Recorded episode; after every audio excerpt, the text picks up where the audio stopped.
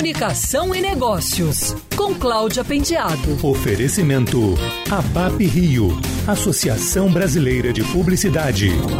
Como vai ser a relação entre agências e clientes no mercado pós-pandemia? A agência The Heart e a Bistro Estratégia se juntaram para tentar responder essa pergunta e consultaram 30 diretores de marketing das principais empresas anunciantes brasileiras. Uma das questões abordadas foi a remuneração do trabalho das agências. 50% dos clientes que possuem contratos baseados em FII mensal afirmaram que pretendem modificar essa relação no futuro próximo. A PepsiCo, por exemplo, disse no estudo que prefere trabalhar por projeto com diferentes agências, cada qual contribuindo com a sua própria expertise, dependendo do caso.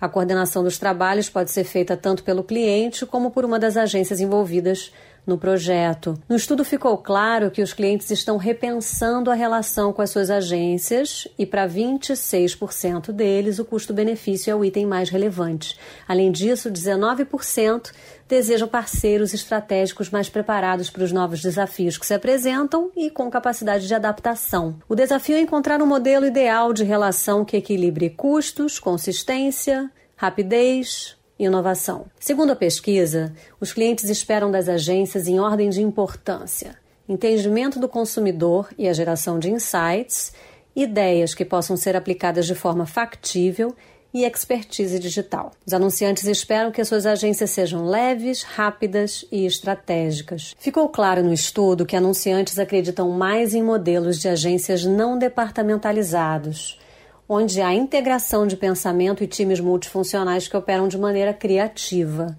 Os clientes também esperam que as suas agências sejam capazes de misturar soluções próprias com ativos de terceiros, ou seja, as agências, independentemente de estrutura e tamanho, devem ser capazes de agregar especialistas quando necessário.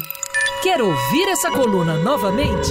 É só procurar nas plataformas de streaming de áudio. Conheça mais dos podcasts da Band News FM Rio.